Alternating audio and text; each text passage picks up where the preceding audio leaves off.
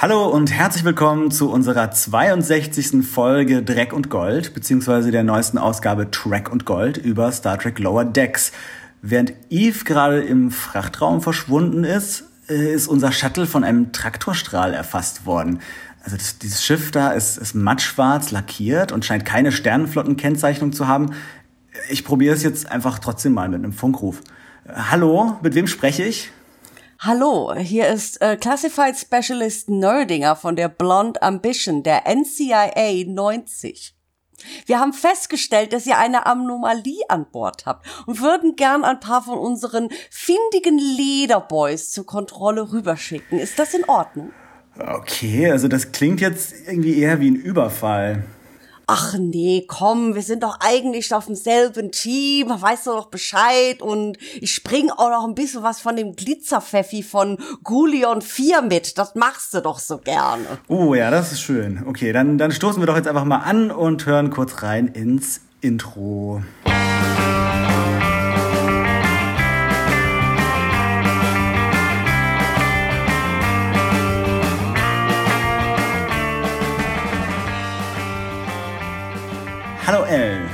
Danke, dass du heute für Eve einspringst, die gerade zeitgleich mit deiner Kollegin vom Podcast Draggasm, der Frau Dunderklumpen, äh, auch eine Podcast-Folge aufnimmt. Ja, ich finde unsere Konstellation ziemlich lustig, weil die Eve hat ja auch, also auch in deinem Namen vor euren Podcast so lieb auf Twitter rumgefragt und ich dachte, oh, ich hätte, denke ich, Zeit. Und dann das ausgerechnet Dunderklumpen, also auf, auf dem anderen Kanal ist, finde ich ziemlich großartig. Und das ist so ein äh, schönes Vorweggreifen von nächster Woche. Da werden nämlich die Dunderklumpen und ich nochmal aus unserer Trackgasm-Seite auch nochmal Lower Decks besprechen, aber mehr Folgen als heute. Ja, sehr cool. Und irgendwie ist das sehr schönes, äh, irgendwie über Kreuz, Crossover geworden. Ja. Und irgendwann erscheint vielleicht auch noch der Trackgasm-Podcast, den Eve und ich mit euch vor längerer Zeit aufgenommen haben. Oh ja. das war sehr großartig. Ja, großartig und äh, von großer Länge. Genau. Ja, an, an, dieser Stelle reden wir immer über die News aus dem Star Trek-Universum. Äh, hast du uns außerdem Glitzer Pfeffi auch noch irgendwie Klatsch und Tratsch mitgebracht, den du teilen möchtest?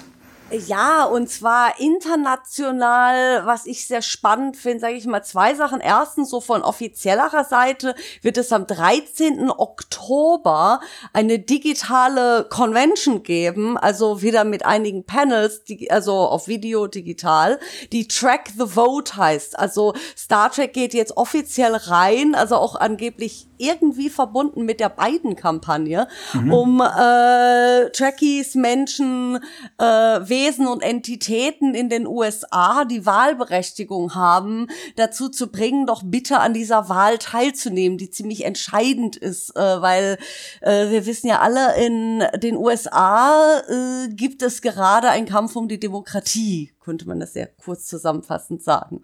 Ja. Und was mir halt parallel dazu schon, bevor ich also die News davon las, aufgefallen ist, ich bin ja selbst ziemlich viel, also auch in äh, internationalen Trekkie-Kreisen unterwegs, über Twitter, Chatgruppen und so weiter. Und mir, mir wird immer äh, deutlicher, auch in, in deutschen Gesprächen übrigens hatten wir das auch schon, mhm. dass Star Trek-Fans oder das Fandom mittlerweile so eine nächste Dimension stärker öffnen, und zwar die des politischen Aktivismus oder die des sehr politisch äh, sozusagen nicht nur als, ja, die Federation Values, die Ideale in Star Trek sind gute Ideen, sondern das viel näher an den Alltag rücken und sagen, ja, wir wollen das jetzt auch in unserer Politik sehen. Wir wollen das bitteschön auch in Parlamenten und in unserem Alltag stärker als tatsächliche Werte verstanden sehen und nicht nur als irgendwas, was man sich so an anguckt und sagt, ja, vielleicht kann ich mich mal von PK begeistern lassen. Äh, oder auch nicht. Und es gab auch äh, immer wieder dis ziemlich heftige Diskussionen, gerade in Amiland hat man das, äh, aber nicht nur, um Trekkies, die zwar sagen, ja, ich bin Trekkie, bla bla bla, aber wähle, wähle einen bestimmten Kandidaten jetzt äh, und bin eher auf der rechteren Seite der Politik. Und es immer klarer wird, ja gut, du kannst von, von uns aus Star Trek mögen, aber äh, äh, Mensch, äh, wenn, wenn du hingehst und äh, sagst, ja, Star Trek, tolle Ideale und gleichzeitig deine Real-Life-Ideale eigentlich das Gegenteil davon sind, von, von äh, Diversität und von dem Zulassen von, von Kooperation und das Sehen von Diversität als etwas, das tatsächlich uns alle bereichert und nicht nur äh, hingehen und sagen, ich möchte bitte Diversität, damit meine, sagen wir mal so, diskriminierende oder äh, ja menschenfeindliche Achtung, die sie nicht so nennen, aber halt sozusagen ihre, Pfrü sagen wir mal so der sehr lieben Art, zu lieben Art gesagt, ihre Pfründe sichernden äh, Weltsicht äh, unter Beteiligung anderer Menschengruppen äh, halt nicht zu Star Trek passt und es da halt immer lauter wird, zu sagen so, ja, wir, hier geht's jetzt nicht um Gatekeeping, sondern hier geht's darum, wir haben, es gibt einfach gewisse verbriefte Ideale, die Star Trek vertritt, auch offiziell. Und wenn du mit deiner Meinung da bist, nee, sorry, das passt nicht. Von mir aus guckst ja an als Unterhaltung, aber mehr wird's für dich wohl nicht sein können. Hast du sowas auch schon mitbekommen?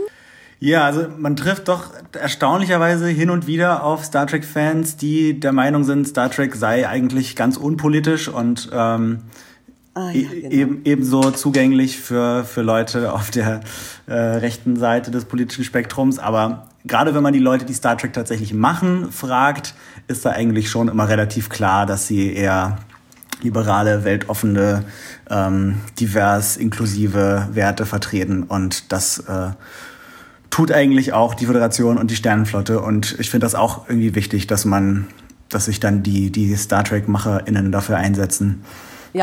Eben, also ich habe, äh, wenn wir schon anf also anf ich weiß, es im äh, Januar war ich ja mit Marcel von uns vom äh, vom Trackgasm waren wir auf der Picard-Premiere in Berlin mhm. und da gab es ein sehr sehr großartiges Question and Answer vorher mit dem Cast inklusive Patrick Stewart und er wurde er hat natürlich von sich selbst aus schon über die politische Lage auf der Welt gesprochen und äh, zu Brexit und so weiter und hat da sehr klare Worte Worte gefunden.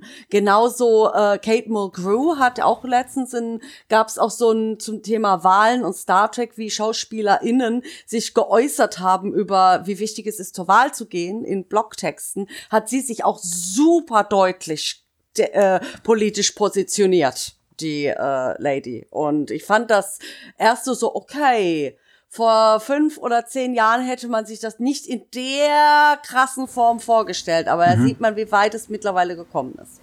Ja, und wie äh, dringend das auch oft ja. ist. Ja, genau. Ja.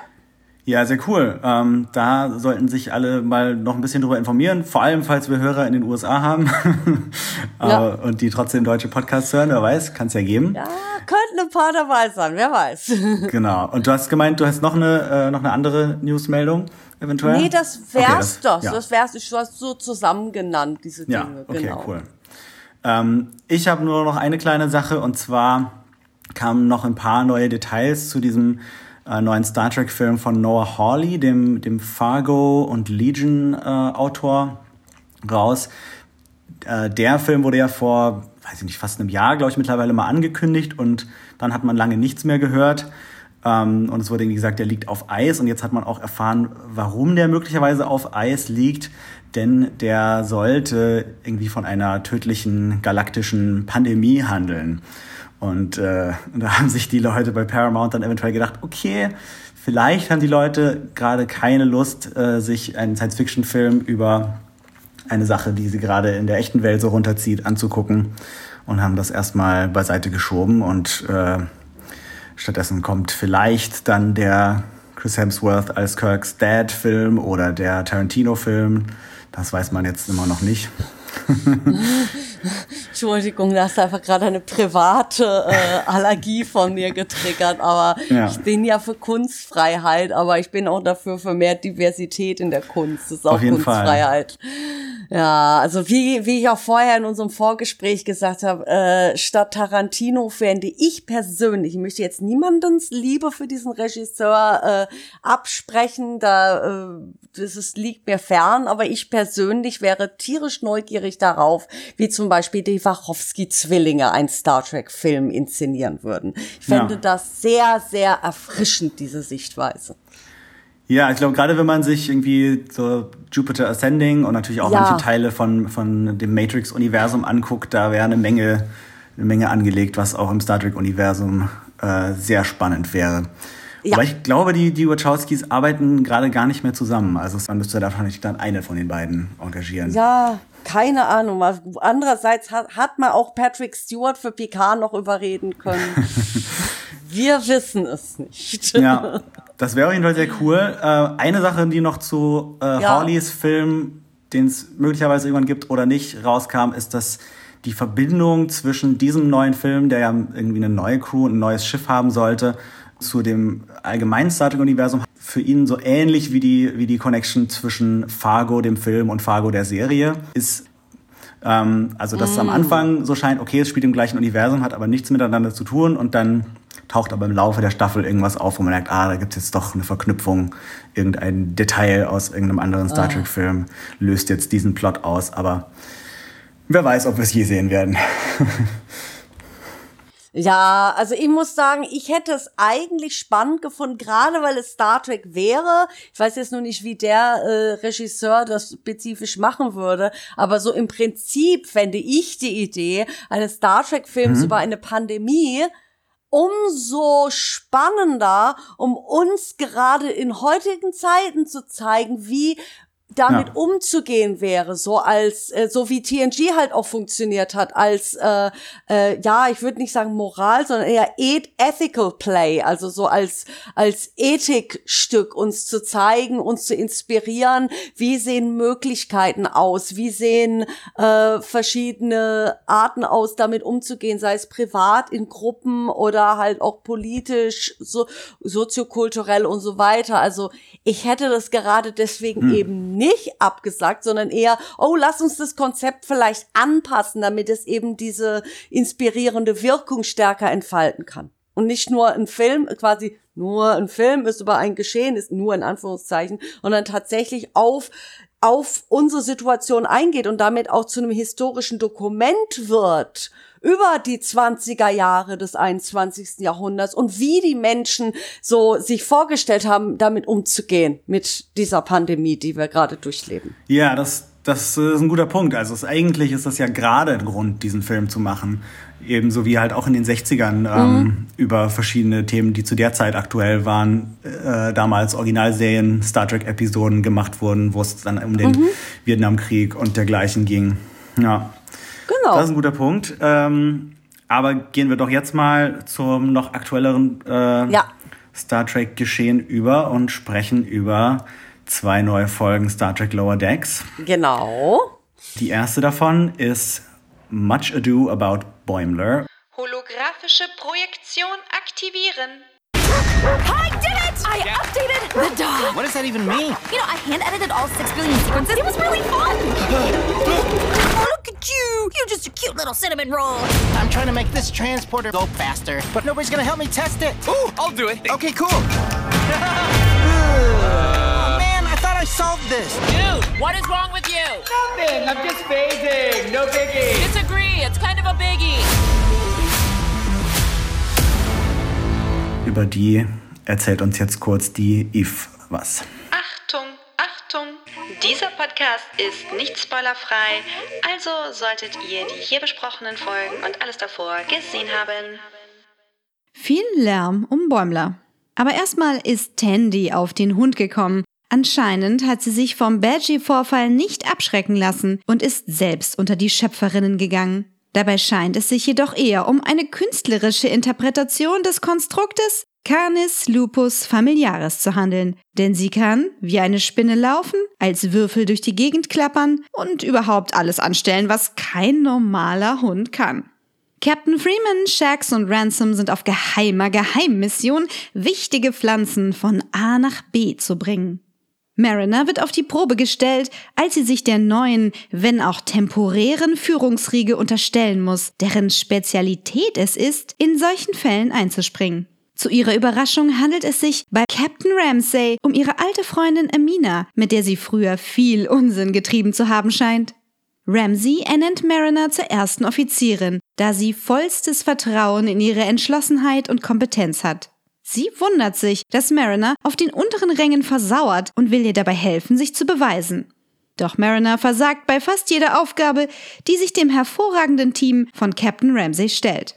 Sie vergisst die Tricorder, stellt sich ungeschickt in der Schwerelosigkeit an und scheint gar nicht so eine Draufgängerin zu sein, wie sie immer behauptet. Währenddessen ist Bäumler, der sich von Rutherford zum Testen der Transporter hat einspannen lassen, im letzten Zustand des Beaming-Vorgangs gefangen. Als transparent blau glitzernde Erscheinung wird er auch noch von einem Soundeffekt begleitet. So muss er die von ihm mit Spannung erwartete temporäre Brückencrew direkt wieder verlassen und stattdessen mit der Krankenstation Vorlieb nehmen. Rutherford kann den sphärischen Ton abstellen, doch Dr. Taana verweist Bäumler an eine Spezialklinik der Division 14. Die hätten einen schönen Kurort mit Gesundheitsfarm für Fälle wie ihn. Und Tandys Hund, denn der ginge ja wohl mal gar nicht. Sie werden auch gleich abgeholt von einem gruseligen schwarzen Schiff, der NX 75300 Osler. Dort treffen sie auf bemitleidenswerte Gestalten, deren Existenzen durch Transporterunfälle oder andere Anomalien für immer verändert wurden. Ihr Vorsprecher, ein zur Hälfte verjüngt und zur Hälfte gealterter Mensch, stiftet eine Meuterei an. Denn er glaubt, es gäbe gar keine Gesundheitsfarm, sondern dieses Schiff sei nun ihre Endstation. Bäumler petzt direkt beim Edosianer, kann eine Auseinandersetzung dadurch jedoch nicht verhindern. Die Cerritos trifft wie geplant auf die Rubidoux. Diese treibt jedoch energielos im Raum. Als Ramsey, Mariner und das Team dem nachgehen, finden sie eine verängstigte Crew, die sich vor einem unbekannten Wesen versteckt, das um sie herum zu lauern scheint. Dieses bekommt nun frische Energie gespeist und beginnt das Schiff von innen zu zerlegen. Da es nun richtig ernst wird, kommt Mariners Entschlossenheit durch und sie meistert die Situation. Ramsey kommt ihr auf die Schliche. Sie hat ihre Fehltritte nur vorgetäuscht, um nicht befördert zu werden. Ramsey versteht nicht, warum Mariner sich selbst sabotiert. Sie sei doch immer so ein strahlendes Vorbild gewesen. Derweil wird Bäumler aus einer Luftschleuse befördert und landet auf einer Grünwiese die malerische Gesundheitsfarm heißt ihre neuen Patienten willkommen. Nur Bäumler gehört hier nicht mehr her, denn er ist endlich fertig gebeamt. Tandy verabschiedet sich von ihrer Hündin, die aus Rücksicht auf ihr Frauchen die ganze Zeit nichts sagen wollte, dass diese keinen normalen Hund gebaut hatte. Zurück auf der Cerritos trifft Tandy in der Kantine auf einen richtigen Hund und findet es einfach nur eklig. Ramsey und Mariner feiern die erfolgreiche Evakuierung der nun zerstörten Rubidoux. Rutherford hat es nun mit einer ganzen Crew von unfertig gebeamten Personen zu tun. Mariner erklärt ihrer Freundin, dass sie ihre Zeit in den Lower Decks braucht, um sich ihr Leben zurechtzulegen. Bevor Ramsey nachfragen kann, muss sie einen Annäherungsversuch von Ransom abwehren. Versöhnt schauen die beiden alten Freundinnen aus dem Fenster, wo in der Ferne das quallenartige schiffsgroße Energiewesen davon schwebt und noch ein paar Hüllenteile mit sich trägt. Holographische Projektion anhalten. Ja, dann äh, fangen wir doch mal an mit Fragen, weil äh, solche Folgen werfen immer irgendwelche Fragen auf. Mhm. Fragen und Antworten. Und meine erste Frage ist, wie viele geheime Divisionen und Sektionen hat Starfleet bzw. die Föderation eigentlich noch? Das kann ich dir nicht sagen. Also ich darf dir das nicht sagen. Ja. Weißt du? Ich weiß es schon, weil äh, wir, wir bei uns, Section 31, haben ja mittlerweile so, wie könnte man das nennen, so eine Nachhaltigkeitspolitik angenommen und sagen, ja, äh, wir arbeiten mit äh, Division 14 gerne zusammen. Also das mit Division 14 ist ja jetzt öffentlich, da kann ich das ja sagen und schicken da gern AgentInnen hin, nachdem sie sehr schwere Missionen hatten, um Informationen für uns zu sammeln und sagen, ja, ihr werdet jetzt nicht einfach nochmal äh, debrieft und dann euer Leben überlassen für die nächste Mission, sondern ihr könnt jetzt erstmals ein Jahr Sabbatical nehmen, euch pampern lassen und äh, Fango-Massagen bekommen und ewig in der Sauna rumdörren, bis es euch besser geht. Natürlich kriegt ihr Counselors noch dazu, wenn ihr braucht. Aber, aber mehr kann ich nicht sagen, weil ja gut, Vielleicht können wir noch darauf eingehen, dass es natürlich diese, diese äh, Zeitagentur gibt, die natürlich auf die Timelines aufpasst. Und wir alle kennen natürlich unseren guten Freund äh, Crewman Daniels, aber ja, der Rest, das ist halt so ein bisschen, ja, wäre auch schwer zu erklären für Außenstehende. ja, ist classified, tut mir leid. Trifft denn äh, hier Division 14 für dich den gleichen Nerv wie Sektion 31? Also ähm, du bist ja großer, großer Fan von der, von der Sektion 31. Ähm, Gefällt dir das ähnlich? Ja, es ist ganz klar, dass es so eine sehr liebe Parodie darauf ist. Also gerade auch wie, obwohl als, als das Schiff von, äh, von Division 14 so kam, das hatte sowas wie die alte Mhm. Enterprise in äh, Yesterday's Enterprise, die Enterprise Ja, C war das, genau. C von, genau, hatte ein bisschen was davon und dieses ganze spooky, schon fast so Halloween-esque, das war schon so ein, so ein on the nose, so, ja, wie, wie halt Section 31, so, oh, wir sind der fin einer der finsteren Teile von Starfleet, muhuhu, ja, am Ende das Lachen dieses Captains, also, das war schon, äh, mir hat das gefallen, weil ich das, ich, ich mag es, wenn Dinge, die ich mag, auf eine sehr liebevolle äh, Art parodiert werden. Weil das bedeutet, ja, wenn man etwas verarschen kann mit Herz und Seele und darüber lachen kann, dann zeigt man also auch, wie sehr man etwas mag und wie äh, sehr man was schätzt und es nicht zu ernst nimmt vor allem. Und deswegen hat man schon gemerkt, so, ah, I see what you did there. Und fand das sehr drollig, ja. Ähm, dann habe ich mich noch gefragt, äh, weil in dieser Folge haben wir ja einen, einen sehr prominenten Hund. Und es gab Ja. in der Star Trek-Geschichte ja immer mal wieder Hunde und, äh, Und Katzen. Katzen auch, genau. Katzen haben wir hier natürlich auch sehr prominent in Form der Ärztin. Aber fallen uns noch andere Star Trek-Hunde ein? Und, und welche, äh, welcher Star Trek-Hund ist der beste Star Trek-Hund? Also ich würde erstens sagen, ich habe so so eine Policy entwickelt. Äh, es gibt kein Bestes. Es gibt höchstens eins, gefällt mir am besten. also bei mir persönlich. Jeder Hund ist der beste Hund. Ja, eben. In ihren Ei- also Einhornhund aus Toss ist super cute. Ja. Number One natürlich. Porthos aus Enterprise ist total drollig und süß. Genau. Äh, fallen dir noch andere Hunde ein? Da kamen doch noch mehr Hunde vor. Naja, es gab, äh, Spock hatte ja irgendwie dieses Haustier in der Animationsserie als Kind, dieses äh, vulkanische Ding, aber das war nicht direkt ein Hund, das war nur so angelehnt. Ja, irgendwie so ein Wesen halt, so ein etwas, äh, ja, ein Wesen. Wie hieß die Spezies wieder? Ja. Irgendwas mit S. Celaya, glaube ich. Oder, Genau, Ja. also das war, glaube ich, der Name, aber die Spezies hieß, Ah ja, glaube ich, okay. nochmal anders.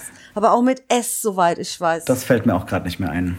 ja, aber ja, ich, ich habe auch die, die eine Folge gesehen, wo Spock aus der Zukunft, Spock aus der Vergangenheit. Und das war eine sehr süße Folge, ja. Genau. Was hast du denn noch für Fragen? Was hab ich noch für? ah, Okay, ich habe nämlich noch so eine, ja, so eine nitpicky Frage und zwar, wie alt ist Mariner eigentlich? Weil in der anderen Folge meint sie, also sie wäre im selben Alter wie Bäumler, aber es kann ja auch nur äh, sozusagen äh, ja, äh, dahergesagt sein, um sich anzupassen an die jüngeren Leute, weil wir ler lernen ja, ja in dieser Folge Captain Ramsey kennen, die eine alte Freundin von Mariner aus der Akademie ist. Ja. Das heißt, Mariner könnte durchaus sehr viel älter sein, ist halt einfach nur ähm, als äh, Ensign quasi bewusst stecken geblieben. Ja, also sie hat ja auch eine Menge erlebt. Ja. Also sie, sie erzählt ja immer sehr viel aus ihrer Vergangenheit, wo man denkt, okay, die kann eigentlich nicht Anfang 20 sein, so viel wie die schon erlebt hat. Eben. Andererseits ist Captain Ramsey vielleicht auch einfach nur eine verdammt junge Kapitänin. Ja, eben. Könnte ja auch sein. Aber wir hatten zum Beispiel Janeway, die so schon als jung galt. Und ich Ja. glaube, Janeway war so Mitte 30, als sie Captain wurde. Allerdings kenne ich Leute, die in ihren 30ern sind, sind mir schon begegnet, die verdammt jung aussehen. Also Mariner könnte so eine sein, die äh, äh, sozusagen äh, in der Genlotterie die Jugend gewonnen hat. Ja, und ich meine, durch die Medizin der Zukunft kann man natürlich sowieso Ja. vielleicht länger jung aussehen. Eben. Na, ich denk mal so, äh, äh, um mal so ein Klischee über meine Stadt so aufzumachen. Ich hätte das Düsseldorf der Zukunft, hat an der Königsallee immer noch sehr viele SpezialistInnen für Jugendlichkeit und äh, ja, genau. Würde ich mich nicht wundern. Und hast du noch was? Ha, ja, genau, auch was äh, Mariner betrifft wieder. Und zwar auch so ein bisschen so anschließend ist, habe ich mir Gedanken gemacht, um ähm, wie Mariner wirklich nicht vorankommen will oder ob es wirklich daran liegt, wie sie selbst zu, äh, zu Ramsey gesagt hat, oh, ich muss mich erst selbst noch etwas aussortieren. Hm. Also sozusagen noch ihr, sich selbst und ihre verschiedenen Seiten zu verdauen hat in der in der neunten Folge, ich werde jetzt nicht spoilern, aber da geht es ein bisschen mehr in die Richtung, dass man Marina dabei miterlebt.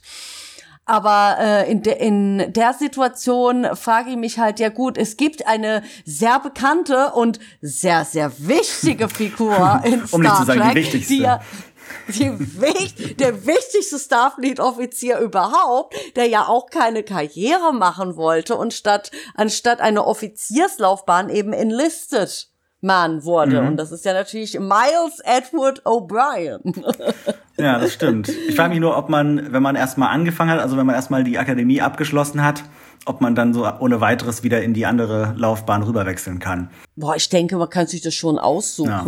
Also das denke ich schon, dass du sagst, ja, möchte ich jetzt Anson, also sozusagen über Kadett zu Anson gehen oder möchte ich quasi ja so ein bisschen äh, doch lieber etwas tun, was ist ja wie bei uns, man studiert, aber kann trotzdem etwas machen, das ein Ausbildungsberuf ja. ist, wenn man sich damit noch beschäftigt hat oder eine Ausbildung gemacht hat. Der äh, O'Brien hätte ja noch was auch immer noch nebenher machen können. Ja. Und äh, ich der war doch auch auf der Akademie, soweit ich weiß, oder? Ich dachte, das war so, dass das eben, er eben gerade nicht auf der Akademie war, sondern direkt halt sich bei der Sternenflotte gemeldet ja. hat. Aber äh, bin ich mir jetzt auch nicht so ganz sicher, weil irgendwo hat er ja natürlich auch seine ganzen Engineering-Skills gelernt.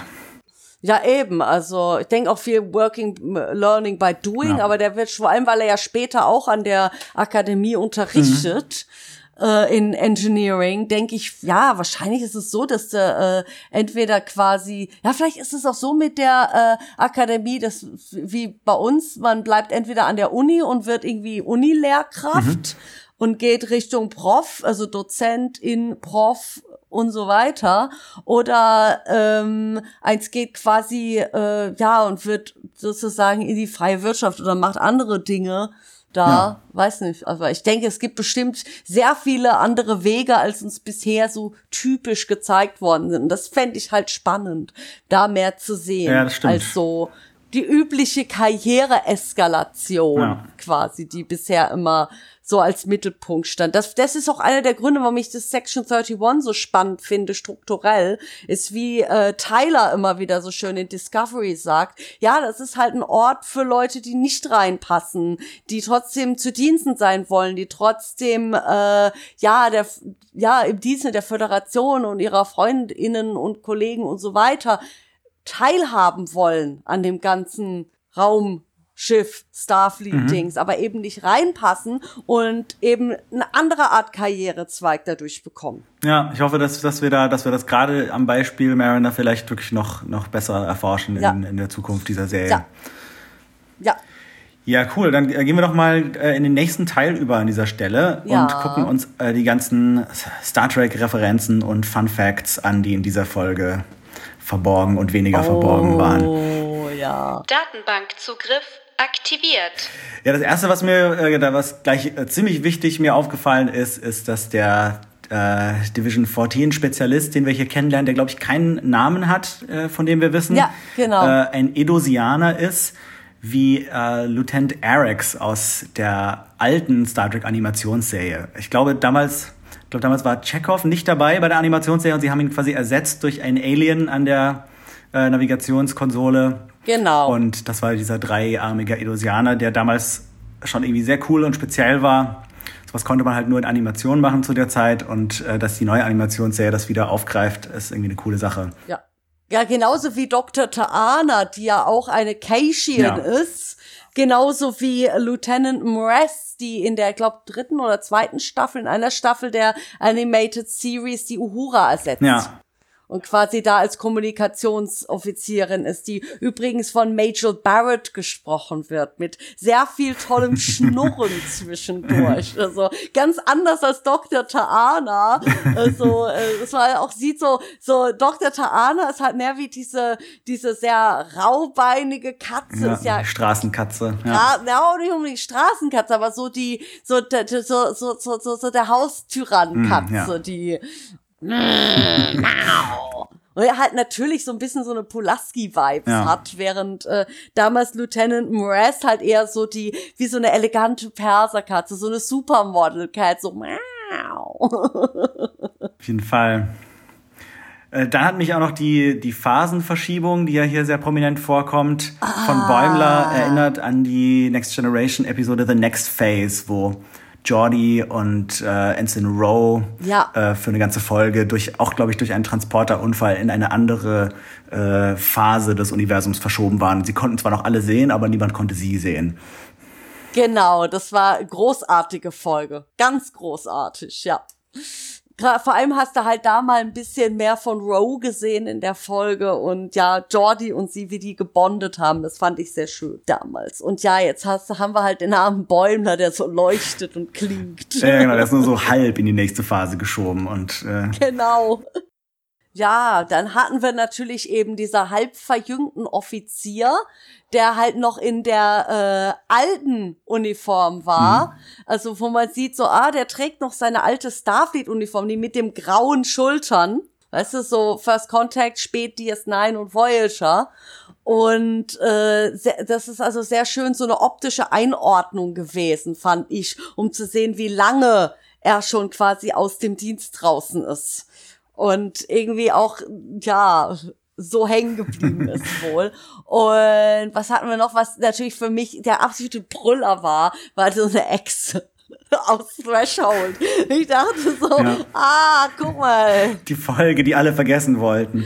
ich finde die Folge ganz, es gibt andere Folgen in Star Trek, die finde ich viel, viel, viel, viel, viel, viel, viel, viel schlimmer, weil ich finde, äh, äh, Threshold ist zwar albern, oder halt, ja, etwas, ja, drollig schon fast und over the top bescheuert oder halt irgendwie halt jetzt, äh, ja, bescheuert ist ein blödes Wort, äh, so ein bisschen, einfach so etwas überdreht Ja.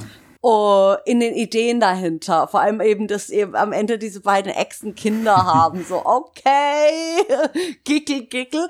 Aber es gibt andere Folgen, die finde ich, weil sie einfach nur, äh, ja, das gesamte Weltbild darin peinlich, schlimm und garstig ist. Ich sag zum Beispiel bei Enterprise Rogue Planet. Erinnerst du dich dran? Mit dieser äh, Schne äh, äh, telepathischen, formwandelnden Schneckenspezies und diesen ach so bösen Jägern, die da hinterher sind. Huh, ich weiß gar nicht, ob ich mich an die erinnere. Ja, ganz schrecklich. Also das ist zum Beispiel eine der Folgen, wo ich sage, da gucke ich mir lieber äh, ein paar Mal Threshold an, als noch einmal diese Folge. Ja, Threshold ist zumindest nicht langweilig. Ähm, Ja, aber lustig, dass, dass auf jeden Fall sich dieses Transwarp-Echsen-Experiment äh, in irgendeiner Form äh, anscheinend wiederholen lässt. Äh, noch kurz zu dem, zu dem halb verjüngten, halb alternden Offizier. Das ist so ein bisschen eine Kombination aus zwei Star Trek-Folgen. Es gab bei Next Generation die Folge Rascals, wo einige Crewmitglieder in Kinder zurückverwandelt wurden. Ja. Das ist auch nicht, äh, nicht von vielen Leuten die Lieblingsfolge, sagen wir mal so. Aber äh, auch irgendwie ganz witzig. Und dann gab es bei der Originalserie die Folge The Deadly Years, wo die Crew rapide altert. Ah, genau, stimmt. Das ist ja der, natürlich klar. Und, und hier haben wir es halb und Deadly halb. Years lang nicht mehr gesehen. Ja, genau. Eben die Mischung daraus. Ich muss ja zu Rascals noch zwischen dazu sagen, ich fand die schauspielerische Leistung der KinderschauspielerInnen darin Mhm. Ziemlich gut damals. Also gerade die, die Geinen gespielt hat, großartig. Ja, das stimmt. Weil immer noch so diese innere Weisheit, dieses innere Gesetztsein, denken, oh gut, jetzt bin ich halt mal wieder im Kinderkörper, aber ich bin ja immer, es ändert ja nicht, wer ich bin. Während die anderen so ein bisschen noch gehadert haben. Ja. Ja, außer Picard, wie er dann Riker als sein Daddy, das, das, das war, das war, wow, wow, geil. Und auch wieder eine Ensign Rowe-Folge. Eben, stimmt.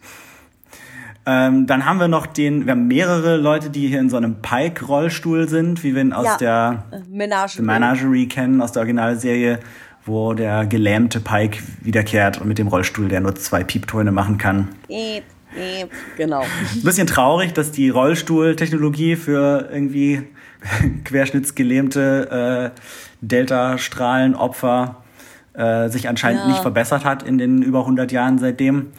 Aber Ja. Ich denke, das war mehr für die optische Easter Agnes als für die Realität. Ja.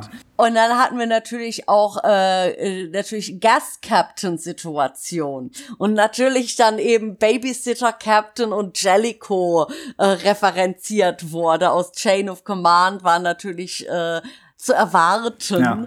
Und da gab's halt natürlich auch einen sehr schönen Twist dazu, fand ich. Also, äh, dass eben dieser Ga Gas-Captain, die Captain äh, Ramsey eben überhaupt nicht wie Jellicoe war, Ja. sondern ja cool drauf und gleichzeitig halt auch diese Höhlenmission mit den schwarzen Catsuits Ja.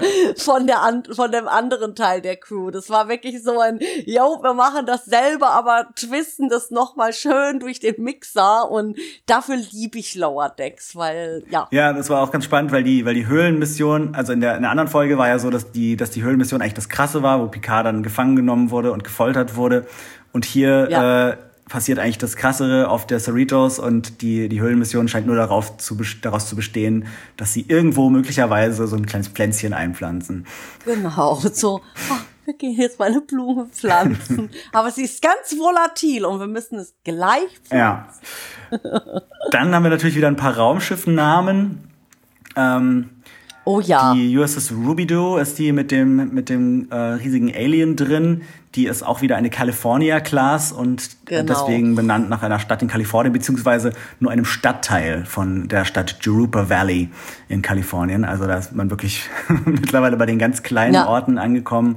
ja. Die USS Oakland wird auch noch erwähnt. Das ist auch eine Stadt in Kalifornien, also wahrscheinlich auch eine California-Class.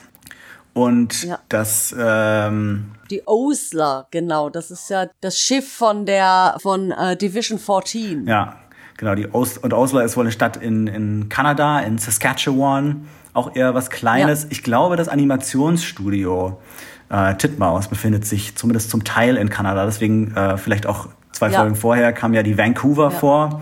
Eben auch Ja, und Kanada. jetzt haben wir noch die Osler. Also scheinen sich zurzeit mit den Raumschiffnamen abzuwechseln zwischen kalifornischen Städten und kanadischen. Genau, und äh, was mir äh, Memory Alpha heute auch gesagt hat, dass also die Osler auch äh, von der Osler Type Class ist, also dass äh, dieser Name auch namensgebend für eine ganze Schiffsklasse wohl sei. Und die Registraturnummer werde ich jetzt für alle Nerds, also das, was ich interessant finde, die hat eine Ja, NX-Nummer. für experimentelle Schiffe. Genau, oder halt die ganz alten Schiffe, Ja. also wie zum Beispiel eben damals die Enterprise oder die Columbia, die ja eigentlich auch experimentellere Schiffe Ja. waren. Dann ja eben die NX äh, 75300 ist äh, also die Osler.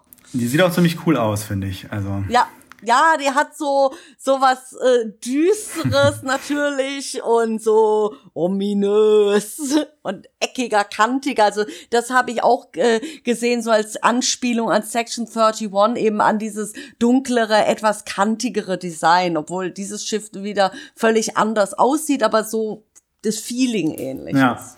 Und zuletzt fällt mir noch ein, dass wir eben dieses, dieses äh, quallenartige Riesen-Alien, was dann Oh die ja. äh, Ruby-Doo äh, sprengt haben, das sehr ähnlich aussieht wie die Farpoint-Aliens aus dem äh, Next Generation-Piloten. Ja, also ich musste ja erst, also als dieses Jellyfish, äh, dieses Alien quasi so die Ruby Doe so äh, auseinandergezogen hat, da musste ich ja auch an eine erst erst an eine bestimmte Spezies oder äh, Folge aus Enterprise denken. Erinnerst du dich noch an diese weiße Glibber Alien, das Mm, so ja. äh, so angefangen hat, Teile der Crew äh, ja in in sich so zu fesseln. Stimmt, ja. Und es hatte was davon und äh, das, das und dann hat, äh, da- dass es sich eben in dieses so eine Art wie wie das äh, Jellyfish Alien aus äh, genau Farpoint entstanden. Das fand ich sehr sehr süß und da musste ich auch zurückdenken. Wie hast du damals reagiert, als du es das erste Mal diese quasi Quallen im Weltraum gesehen hast? Damals bei der bei der erste Mal TNT gucken. Ah, Das fand ich, glaube ich, sehr faszinierend. Also diese Idee wurde ja bei Next Generation noch öfter aufgegriffen von diesen riesigen Aliens, die halt eher so, ähm, ja, vielleicht wie so Walfische oder so sind und Genau. frei im All existieren und von, von den planetaren äh, Lebensformen gar nicht verstanden werden können so richtig. Ähm, das hat so dieses, dieses ganze, diese ganze Welt und dieses, dieses ähm, All einfach noch faszinierender und geheimnisvoller auch gemacht. Eben. Das ist eine schöne Sache. Das ist halt wirklich wie das Meer war. Dass Ja. man wirklich denkt, so ja, das All kann auch für manche Wesen wie das Meer sein. Genauso in Discovery hat man ja den Gormagander, also ein Space Whale Ja. oder den Tin Man aus TNG. Da gibt's ja so viele ja, andere. oder diesen, diesen riesigen lebenden Planeten aus, aus der zweiten Discovery-Staffel. Ja, ja, ja, ja, ja, ja, ja, ja, genau, der, der, der, the Sphere, Ja. genau. Die Sphäre, ja, ja, ganz wichtig, ja, ja. Genau, das sind so die, die, die wichtigen Referenzen, die wir rausgesucht haben. Und äh, damit gehen wir in den nächsten Teil über und fragen uns jetzt mal, wie hat's uns denn so gefallen? Wie fandst du denn diese Folge? Was hast du für Plus- und Minuspunkte? Ah, was hatte ich denn äh, sehr, was mir gefallen hat, also war eben der Twist, dass äh, erst quasi so, was man so als Trope kennt, es wird was Schönes versprochen, dann entpuppt es sich als was Bösartiges oder Garstiges, also äh, mit der Osler, das also dem dem äh, Bäumler und natürlich, wir dürfen nicht den Hund vergessen, The Dog, äh, äh, sozusagen diese schöne Farm versprochen worden ist von, äh, von Dr. Taana, noch in der Krankenstation und dann quasi die äh, irgendwie in diesem Frachtraum alle saßen und äh, die äh, ganzen äh, ja Leute, die diverse Unfälle und Auswüchse oder was auch immer hatten. Also ich fand ja, wie, wie könnte man das sagen? Ich fand es schön, dass es am Ende dann äh, so nochmal gekippt hat und dann es tatsächlich dann das versprochene Gute war und nicht so dieses, oh, es sieht gut aus und es wird böse zynisch Mem. Ja, Das ist so, das dachte ich so, äh, ist das nicht ein bisschen langweilig? Gerade Star Trek geht ja gern neuere Wege und die haben es dann auch geschafft, eben das Ganze schön zu twisten. Das hat mir sehr gut gefallen. Das hatte ich denn noch. Äh, genau, Mar Mariners Nervosität fand ich auch sehr interessant, weil sie sonst ja bisher recht selbstbewusst aufgetreten ist und viel gewusst hat. Und dann in, in der Folge so, hä, hä, abgefuckt hat. Also manche haben das so interpretiert, dass es es für extra gemacht hat. Ich finde es gar nicht, weil man sieht schon, wo äh, Ramsey die Mariner fragt, so ja, willst du mein Number One sein? Und dann Handschlag und Umarmung und dann wird eingeblendet, Mariner guckt ganz nervös. Oder bevor sie das Shuttle betreten, bleibt sie kurz zurück und guckt nervös. Und man sieht, dass Mariner merkt, hm, jetzt wird's ernst. Äh, und jetzt kann ich nicht einfach nur so äh, gegenüber anderen Ensigns, denen sie eigentlich überlegen ist, so die coole markieren, sondern das sind Leute, die ihr voraus sind. Und äh, wo sie tatsächlich jetzt was bringen muss, wo es auf dem Spiel steht und nicht einfach nur äh, ja so locker flockig äh, ja aus der Tasche gespielt sein kann, wie sie es sonst halt macht. Das fand ich halt schön. Ja, für mich geht's ja auch nicht, also geht's ja schon um, um Selbstsabotage. Also ich habe schon das Gefühl, dass sie, Ja. dass sie ein Stück weit sich da selber Steine in den Weg legt, aber natürlich nicht unbedingt absichtlich, sondern eher so, weil Ja. sie durch diese Situation und diese neue Sache so überfordert ist, dass sie dann Ja. eben nicht so funktioniert, wie sie eigentlich funktionieren könnte, sondern, sondern dann eben einfach Fehler macht, die sie nicht machen müsste. Ja, eben zum Beispiel, bei mich war so ganz typisch so ein klassischer Fehler, den ja viele von uns kennen, war, wo sie am Anfang auf diesem Schlammplaneten sind und sie dann das Equipment im äh, Transporter Room vergessen hat. Weißt du, so, äh, Mist, aber das ist das Wichtigste. Und du selbst denkst so, oh, ich hatte einen Job. Und weil ich die ganze Zeit mich damit beschäftigt habe, was schieflaufen kann, äh, nicht meine Energie investiert habe, meinen Job richtig zu machen. Ja, auf jeden Fall. Also das, das mit der, was du vorher erwähnt hast, mit der, mit dem Brechen, mit der Erwartung und diesem Twist fand ich auch sehr cool. Gerade weil auch mit dieser Farm natürlich so ein bisschen dieses, äh, glaube ich, gerade in Amerika beliebte Klischee eingeführt wurde, wo, wo Eltern den, den Hund zum äh, Einschläfern fahren und dem Kind aber erzählen, nein, nein, der Hund, der lebt jetzt auf einer ganz schönen Farm und dem geht's total gut. Und in Ja, Wirklichkeit ist der Hund natürlich genau. tot und gerade jetzt hier mit dem Hund, der auf die Farm kommen soll. Aber natürlich ist bei Starfleet die Farm nicht wirklich was Böses, sondern ähm, sie gehen mit den mit diesen Freaks so um, wie, wie man halt mit Menschen umgehen sollte, ja. Ja, Eben, also äh, was ich ja bei dir auch gesehen habe in Notizen, was mir auch auffiel, war so ein bisschen mit diesen Freaks, so es ja am Ableismus ge, gekratzt hat und mich hat so ein bisschen an so eine nervigere Version und ich fand die auch schon etwas nervig persönlich, dieser genetisch Veränderten aus DS9. Mhm. Ja. Weil ich fand so, da waren so Tropes dabei über Mental Health, die so fast wie so, so, so dieses klischeehafte Insassen einer psychiatrischen Klinik, wo immer einer dabei ist, der sich für Napoleon hält, immer die verrückte, aber die, die in sich verschlossene Frau oder die etwas äh, äh, sexuell übergriffigere Frau und so weiter. Also so, so Tropes über Men Mental, Mental Illness halt. Also, äh, wie sagt man das auf Deutsch am besten? Also über äh, geistige äh, Krankheiten, Störungen oder Zustände, die du halt haben kannst. Und das fand ich halt damals halt so ein bisschen ja, blöd in die Klischeekiste gegriffen, was es mich halt nervte, weil da hätte man schönere Sachen mitmachen können.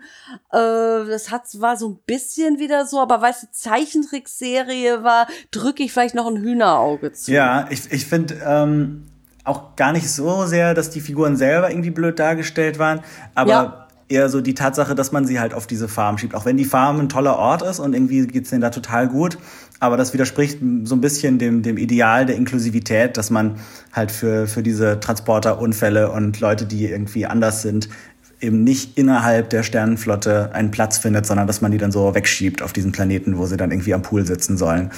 Ähm. Ja, da war ich auch ein bisschen so an Melora aus Deep Space Nine mhm. erinnert die von diesem Planeten kommt, wo es weniger Gravitation gibt und sie deswegen bei bei sozusagen regulärer ja. Gravitation eben Hilfe braucht. Und da dachte ich auch so, die muss ja auch nicht in die Farm. Und ich habe es mir halt so erklärt, ja gut, vielleicht gibt es Leute, bei denen was sehr akut ist, was quasi geheilt werden muss und sie deswegen in diese Farm müssen, um dann nach dieser quasi Reha-Phase wieder zurückgehen können. Ja, das hoffe ich auch. Nur, ich, nur The Dog bleibt wahrscheinlich dort, fürchte ich.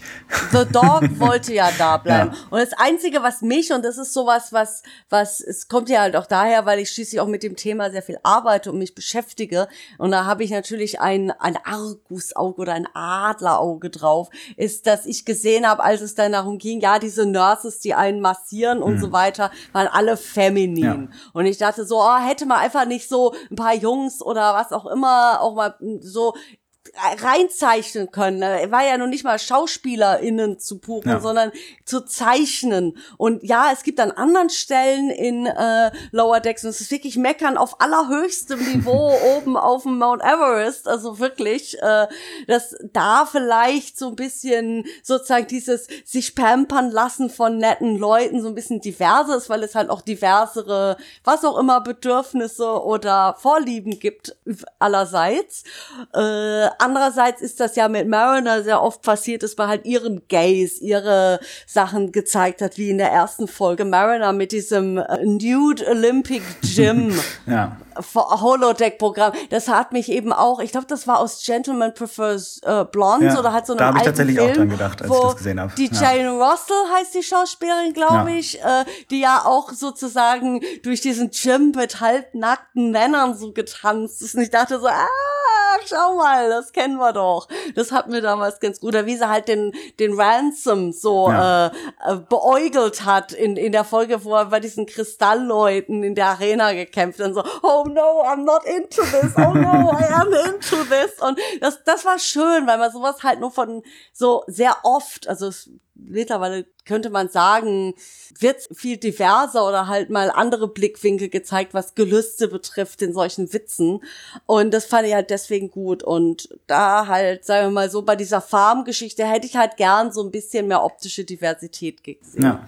Ja, ja das, äh, da stimme ich dir zu. Ich hoffe, dass das auch ähm, insgesamt die, ja, die, die, die Diversität, was, was äh, Sexualität angeht, noch ein bisschen ja. nach vorne getrieben wird. Das haben wir in Lordex bisher noch nicht so viel gesehen. Ähm, bei der Geschlechterdiversität, also rein was die Männer-Frauen-Verteilung angeht, ist es eigentlich schon ganz cool, dass wir, glaube ich, fast ausschließlich weibliche Captains kennengelernt haben. Also jetzt auch in dieser Folge haben wir mit Ramsey ja. und mit der Kapitänin von der USS Ruby Joe. Äh, noch noch ja, mal wieder war, zwei ja, Frauen. genau, die Lady, Ja. genau. Das genau. äh, ist eigentlich ganz cool, weil natürlich ganz früher in Star Trek immer nur Männer-Captains waren und jetzt äh, haben wir eine Serie, wo wir fast nur Frauen in der Rolle sehen. Grundsätzlich positiv an, an dieser Folge ist mir noch aufgefallen, dass sie äh, visuell besonders äh, hübsch und abwechslungsreich auch Ja. war. Also die Osler und auch so das, das Innere war irgendwie mal was ganz Neues und sah cool aus. Das Schiff, das von diesem äh, Jellyfish-Alien zerstört wurde, sah ziemlich cool aus. Und auch, auch dieser, zum Beispiel dieser Sumpfplanet, wo sie ja zwischendurch sind, war irgendwie auch nochmal eine neue Szenerie. Da haben sie hier sehr schön ausgenutzt, was so in der Animation einfach alles möglich ist. Ja, genauso auch The Dog. Also generell die visuelle mit dem Dog. Was ich schön fand, ist, dass auch so eine mit der Erwartung gespielt worden ist, oh, Tandy geht weg und der Dog könnte sich auch in, äh, in etwas Böses, Gemeines verwandeln, was es nicht tat. Es hat einfach nur immer wieder sehr freakige Dinge getan. Hat sich zwischendurch auch in einen Würfel verwandelt, das durch die Gegend dann so großartig, Ja. also zwischen gruseligen Dingen und absurden Dingen, aber niemals bösartig. Ja, das war echt sehr witzig und hat halt auch die, die Möglichkeit der Animation ausgenutzt. Ja, Und äh, in dem Zusammenhang hat mir auch gut gefallen, dass Tandy hier mal ein bisschen mehr zu tun hatte und auch ähm, in einer anderen Ja. Kombination, weil sonst war sie immer nur so ein bisschen äh, in diesem Zweiergespann, Rutherford und Tandy Ja. unterwegs, die immer so einen kleinen Nebenplot hatten und hier war sie mal Teil von einem Ja. der Hauptplots und äh, konnte mit Bäumler interagieren und mit ihrem Dog und das hat mir gut gefallen. Eben. Ja, und das war halt auch Tandy gesehen hat, die halt so ein super Nerd ist, die sagt so, "Hä, wo ich ja dachte, ich wäre auf dem Klo, habe ich eigentlich die Gene von meinem Hund resequenziert, so. so, so ganz obsessiv. Das, das, das fand ich großartig, vor allem, weil Tandy ja eine Orion ist und es ja eigentlich ganz andere Klischees über diese Spezies gibt und sie quasi so aus irgendwie für sich selbst ihren eigenen Weg gefunden hat, außer dieser äh, sehr klischeehaften Darstellung, die wir bisher hatten von Orions, die entweder so Kriminelle oder ja Sexarbeit Ja. oder andere Dinge, die einem bestimmten Licht halt gezeigt worden sind. Das ist also nicht unbedingt die Tätigkeit, sondern eher das Licht halt auch in dem, das so ge geframed worden ist von, von den Orions. Und wir halt einfach so, so eine Tandy einfach nur so ein äh, nerdiges äh, junge Dame ist, die so viel Spaß an Wissenschaft und allem Möglichen hat und mit Rutherford abhängt und gemeinsam sich an, an dem, ja, an dem ganzen Dinge reparieren und so weiter erfreut. Das fand ich halt toll. Ja, auf jeden Fall. Ähm, einen kleinen Kritikpunkt habe ich noch zum Ende, und zwar, dass, dass es jetzt hier schon wieder im Finale der Folge, so im letzten Akt, darauf gipfelte, dass irgendwie ein, ein Schiff auf spektakuläre Art zerstört werden musste. Das haben wir irgendwie bei fast jeder Lower Decks Folge bisher, dass am Ende das Chaos ausbricht und ein Schiff entweder ganz oder fast zerstört wird. Meistens die Cerritos. Ähm, Finde ich aber mittlerweile ein bisschen repetitiv fast schon. Also ich hoffe, dass sie da gerade in den zukünftigen Staffeln sich da vielleicht noch ein bisschen was anderes einfallen lassen, als es immer so in diese Zerstörungsorgien eskalieren zu lassen. Ja, das könnte sein, dass sie das quasi so als low-key Running Gag machen wollten. Vielleicht so wie in South Park, die ja die ganze Zeit diesen Kenny haben sterben lassen.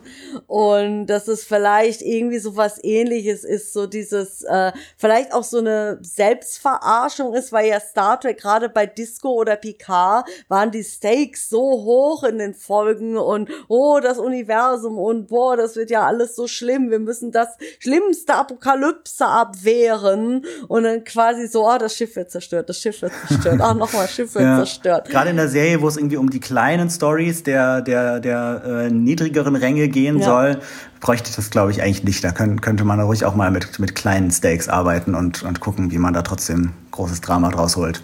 Ja. Andererseits ist ja die, der, das Schiff ja die Welt dieser Ja, kleineren. das stimmt. Daher- Ja. Es ist so runtergescaled. das Schiff. nicht das, das Ja, ganze und es ist ja auch nicht so ein wichtiges Schiff, wie sie immer wieder betonen. Mhm.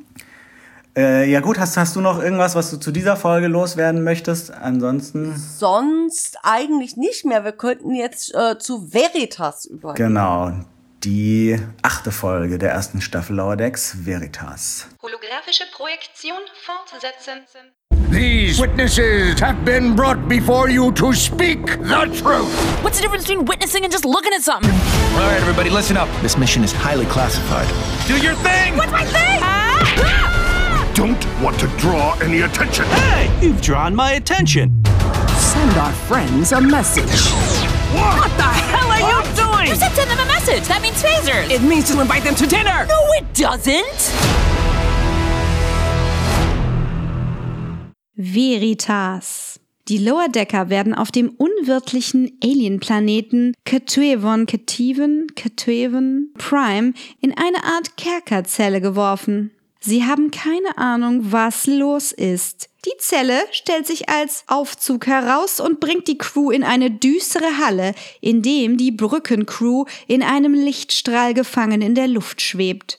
Nun taucht Claw, ein Alien mit Augenklappe auf, der verlangt, dass die ZeugInnen die Wahrheit sagen über die BrückenoffizierInnen der Cerritos. Dazu sollen sie nacheinander in das heilige Horn der Offenheit, Horn of Candor, sprechen. Mariner ist zuerst dran. Sie soll von den Ereignissen zur Sternzeit 57818.4 erzählen. Zu dieser Zeit hatten die Ensigns wegen Rutherfords Lautsprechermodifikationen einen roten Alarm verpasst und Mariner und Bäumler kamen somit verspätet auf ihren Brückenposten an. Captain Freeman hat von einem Clicket-Schiff eine Karte der neutralen Zone erhalten, woraufhin offenbar wegen eines Missverständnisses ein Konflikt ausgebrochen ist. Weil sie die Situation nicht wirklich verstehen, ist Bäumler nicht in der Lage, auf Freemans Fragen zu antworten und Mariner feuert fälschlicherweise einen Warnschuss ab. Clark kann nicht glauben, dass eine Starfleet-Offizierin jemals im Unklaren darüber sein könne, was gerade auf ihrem Schiff los sei. Als Mariner dann auch noch keine genauen Auskünfte über die Karte geben kann, platziert er sie über einem Zitteraalbecken. Rutherford soll als nächstes aussagen, will aber nur ungern von der Sternzeit erzählen, die Clark ihm nennt. Er wurde damals während seiner Arbeit vom Sicherheitschef Shax und Chefingenieur Billups angesprochen. Sie verlangen, dass er seine Implantate mit romulanischen Handbüchern und Plänen updatet, was jedoch seine Wahrnehmung und Erinnerung durcheinander bringt. Dadurch hat er einen Filmriss und verpasst das Briefing für eine Mission, die ihm beim Wiedererlangen seines Bewusstseins auf ein vulkanisches Shuttle gebracht hat, von dem aus die drei mit Fallschirmen in eine Art Raumschiffmuseum springen. Er verliert wieder etwas Zeit und ist nun im Museum unter einem alten romulanischen Bird of Prey. Shax trägt ihm auf, die Wachen mit einem Fächertanz abzulenken, während er ihnen Zugang zum Schiff verschafft. Noch ein Filmriss. Jetzt steht Rutherford in einem Raumanzug im freien All. Nein, eigentlich auf der Hülle des getarnten Bird of Prey. Nach dem nächsten Bewusstseinsverlust ist Rutherford auf einer Gorren-Hochzeit und wird angegriffen. Clar will von letzterem jedoch nichts wissen. Ihn interessiert nur, wie genau sie den Bird of Prey geklaut haben. Rutherford weiß es nicht und wird ebenfalls über dem Aalbecken platziert. Tandy kommt als nächste dran. Sie soll Clar erzählen, ob sie und Commander Ransom jemals die romulanische neutrale Zone betreten haben. Tandy sagt, sie darf ihm das nicht sagen. Als Clar auch sie in Richtung Aalbecken bewegt, willigt sie jedoch ein auszusagen, wird aber klassifizierte Details auslassen.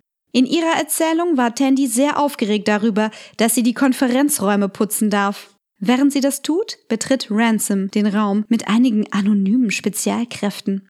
Er fragt Tandy, ob sie The Cleaner ist, was sie bejaht. Sie soll an einer geheimen Mission in der neutralen Bleep teilnehmen. Dabei landet sie auf dem Bird of Prey, den Rutherford zuvor geklaut hatte.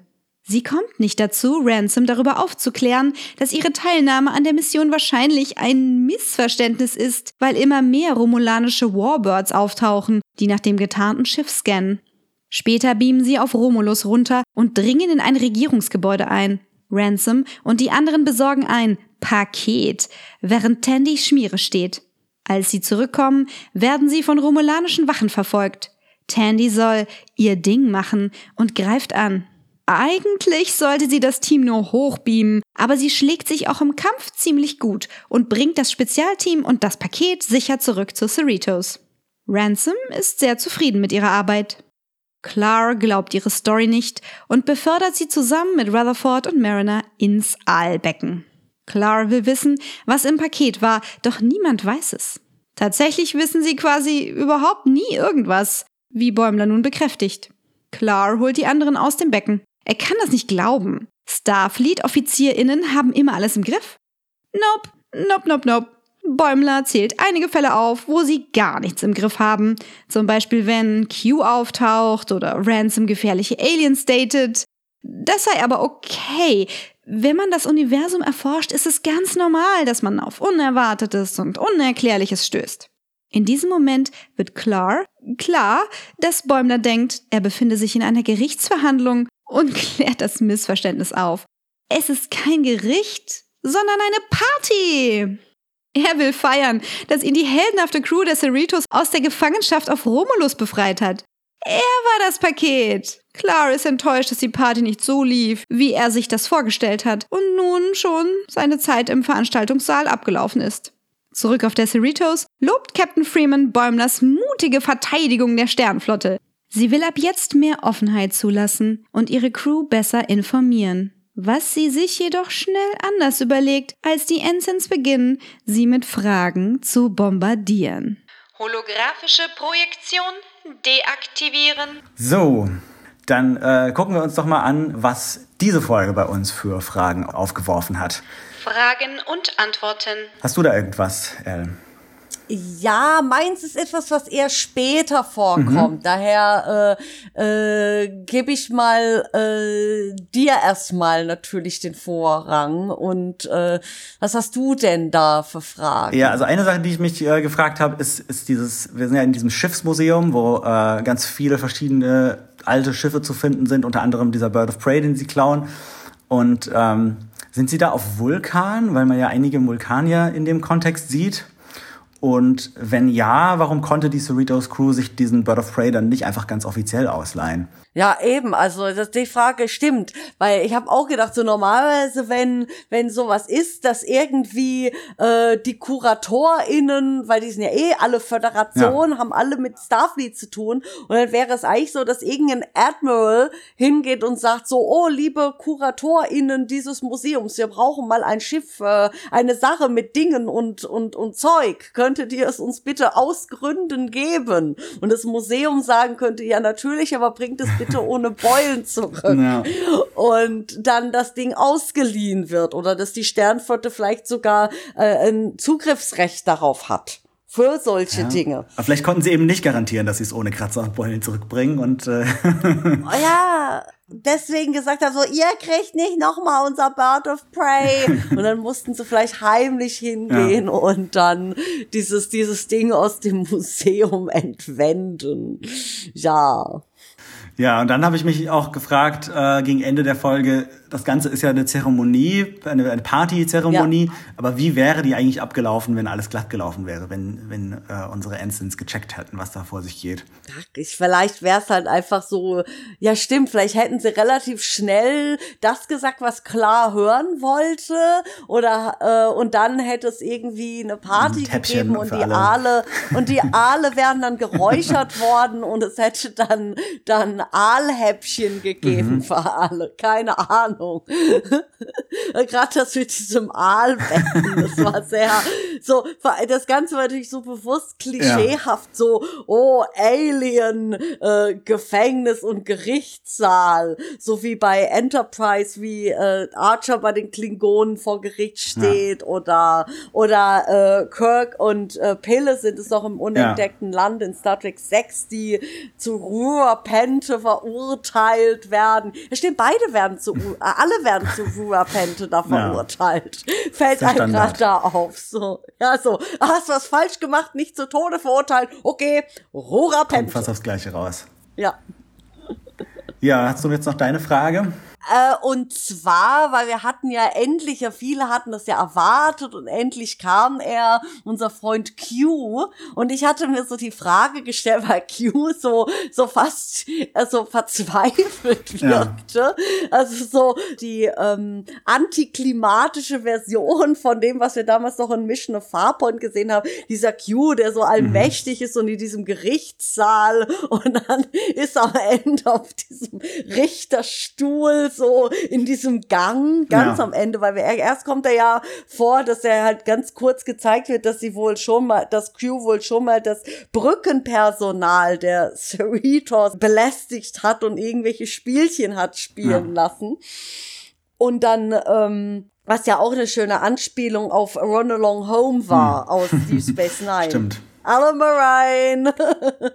und äh, dann quasi Q so verzweifelt wirkt, dass er irgendwelche Ansons quasi anhaut, um über sie richten zu dürfen, ob die Menschheit noch zu retten wäre. Und er sich halt so schön beschwert, so, ach, Picard, der hängt, was war das, der, he just quote, always quoting Shakespeare and making wine. Ja. Also, äh, genau, und es, es, mir scheint es vielleicht so, vielleicht geht Q so durch diverse äh, Sternflottenschiffe, belästigt sie und, und Sternflotte-Leute wissen ganz genau, ach, äh, turnusmäßig kriegt Q seine dollen fünf Minuten und hat seine Obsession mit uns. Welches Schiff ist diesmal dran?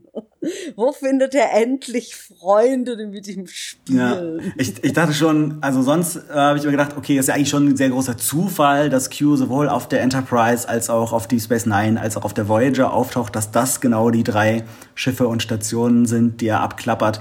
Aber eigentlich ist es wahrscheinlich so, dass er einfach auf jedem Sternflottenschiff irgendwann mal Ja. aufkreuzt und sagt, haha, ihr müsst jetzt beweisen, warum die Menschheit es wert ist, sie zu überleben oder sonst irgendwelche Spielchen ja, zu oder treiben. was auch immer er halt so für Spielchen spielt und so ein Gefühl hat, ja, Q braucht ein Spielzeug.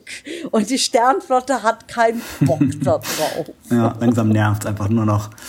Ja. Und ich fand's halt süß natürlich, dass das John Delancey als äh, als äh, Stimme halt natürlich wieder dabei war und das war großartig. Genau. Also den sein Cameo ganz Total. toll. Also damit sind wir auch schon bei den, bei den Referenzen und Fun Facts natürlich, Datenbankzugriff aktiviert. dass äh, eben hier Q unsere erste Referenz ist und der wurde ja schon mehrmals erwähnt im Laufe der Staffel, immer so in so Nebensätzen und jetzt ist er endlich auch Ja. zu sehen und eben zu hören äh, in Form von Ja. John Delancey. Das äh, hat mich auch sehr gefreut. Ja. Ansonsten den Gerichtsprozess hast du ja schon erwähnt, dass er an Star Trek 6 erinnert. Ähm, eine etwas obskurere Referenz zu Star Trek 6 ist, dass nämlich die Stimme von Clar Kurtwood Smith ist, der äh, in genau Ja. diesem Film den Föderationspräsidenten gespielt hat. Genau. Das äh, auch sehr schön. Und gleichzeitig wirkte dieser klar wegen dieser Augenklappe auch, wie hieß er, Ja, Kang ja. oder äh, aus äh, Chang, ich, Undiscovered ja. Country, also Chang, genau. Der auch der der erste, den ersten Klingonen oder einer der ersten, die wir haarlosen Klingonen, die wir gesehen haben. Ja. Und genau, was, was war denn noch? Also was mir noch auffiel, so als wirkliche zwei so ganz kleine Sachen, die aber total süß versteckt waren, war bei der Gorn-Hochzeit. Hat man bei der zweiten Einstellung ganz kurz im Hintergrund Vasquez Rock zu So gleich sehen. zehnmal oder Diese so. Felsform, ja, Felsformation, wo ja damals dieser äh, Gorn-Kampf mit Kirk gedreht worden ist, wo es schon in Star Trek Picard eine An Anspielung drauf gab, weil Raffi tatsächlich bei äh, Vasquez Rock wohnt, nachdem sie aus der Sternenflotte raus Ja. ist. Und dass wieder diese Felsformation auch in gezeichneter äh, Version jetzt äh, wieder mal vorkommt. Ja, die, die hat ist schon echt oft aufgetaucht irgendwie. Ich glaube auch ähm, auch Vulkan in, in, in einem Ja. der Kinofilme ist dort gedreht und gibt's immer Ja. mal wieder. Äh, auch aus der Originalserie stammt natürlich dieser klassische Bird of Prey, den sie da äh, Ja. entführen. Das ist ein sehr ikonisches Design, das sie auch vor kurzem tatsächlich bei Star Trek Picard verwendet haben in einer etwas modernisierten Version. ja. Und in diesem Museum sieht man auch noch im Hintergrund so ein paar andere schöne Schiffe aus der Star Trek-Geschichte. Wenn man Ja. da genauer hinschaut, sieht man irgendwie auch zum Beispiel diesen äh, First Contact Schiff, mit dem die Vulkanier zum ersten Mal auf der Genau. Erde gelandet sind. Und das Shuttle, in dem Rutherford und die anderen unterwegs sind, ist das vulkanische Shuttle, das wir im ersten Star Trek-Film zum ersten Mal gesehen haben. Mit dem kam Spock damals auf der Enterprise an. Genau. Dessen Form auch so ein bisschen, das fand ich ja schon bei Picard so interessant, dass die, äh, dass La Sirena auch so eine ähnliche Form Stimmt, hat. ja. Mhm. Ja, das ist ein bisschen aufgegriffen. Dann äh, haben wir noch eine relativ obskure Next Generation äh, Referenz. Und zwar glaubt Bäumler ja, dass der größte Badass aller Zeiten Rogar Danar Ja. ist. Mit den tollen Haaren. Ja. Ja. Aus, aus The Hunted, was glaube ich äh, aus der ersten oder zweiten Staffel von Next Generation war. Ja. Ähm, und der war eher so ein bisschen peinlich eigentlich. Aber Ja, eben. Und dann halt, oh, aber Khan, Khan ist viel mehr badass. Und dann wie halt, halt Tandy so aufsteht und sagt, oh, ich würde so gerne mit euch über die, Sta die, die große, geschwellrollende Brust von Khan ja. sprechen, aber ich muss jetzt erstmal auf, aufs Klo. Super. Noch eine Star Trek Filmreferenz haben wir in Form von äh, Rutherfords Fächertanz zur Ablenkung. Ja. Den hat auch schon Uhura in Star Trek 5 gemacht. Und das ist ganz gut, dass wir hier irgendwie da den, den Gender-Flip davon haben. Ja, und dann auch noch so, vor allem, weil dieser Fächertanz von Uhura war ja auf so einem ja. Hügel in der Wüste und sehr inszeniert ja. und das war einfach so mitten in diesem Museum, sehr unzeremoniell ja. und, und der, der, Museumswächter so, oh, warum machst du das? Das lenkt mich total ab. Ja. Also dieses offensichtliche großartig. Ich möchte aber jetzt den richtigen Fächertanz von dir sehen. äh, ja, genau. Ja, das war sehr lustig. Äh, eine kleine Referenz. Äh, in einem Nebensatz haben wir, dass die Remaner erwähnt werden, als sie auf Romulus ja. sind. Leider aber nicht gesehen werden. Das äh, steht noch aus. Ja, das, die Szene fand ich so süß, wie eben diese beiden äh, Romulaner wohl, äh, so Wächter oder was sie immer waren, war so, you know what I hate? Remans. und der andere, yeah, they're the worst. So dieses Schulhoflästern, ja. so, die sind doof. Das war halt so richtig klischeehaft, aber das war bewusst halt großartig. Ja, ein, einen kleinen Fehler hat, hat Mariner in ihrer äh, Referenz gemacht, ähm, als sie ja. sagt, dass auf der Erde nichts zu tun gibt, außer Wein trinken und in Weingütern abhängen, was natürlich eine korrekte Referenz zu Picard ist, und äh, Soul Food essen. Aber äh, ja. Joseph Sisko, auf den das wahrscheinlich anspielen soll, der Vater von Captain Sisko, macht natürlich kein Soul Food, sondern Creole Food. Eben, das ist ja noch was, also eine äh, andere Küche, genau. Gibt, glaube ich, bestimmt einige Überlappungen zwischen Soul Food ja. und Creole Food, regional natürlich, in Louisiana oder, äh, oder halt natürlich New Orleans, aber ich denke, ja, das habe ich auch gedacht, so, hä, Soul Food ist nicht ganz, aber wir wissen alle, was ihr ja, meint. Ja, also es ist halt auch das Einzige, was wir bisher von der Erde gesehen haben. Da kann man entweder auf Weingütern abhängen oder man kann bei Joseph Cisco essen gehen. Ja, was auch nicht schlecht ist. Ich würde beides, ich würde beides mit Begeisterung ja. tun. Dann äh, hatten wir noch äh, einen kleinen Gag gegen Ende, als Ransoms Date sich als Salzvampir herausstellt, wie mm. aus der mm. ersten ausgestrahlten Originalserienfolge The Man Trap. Ja.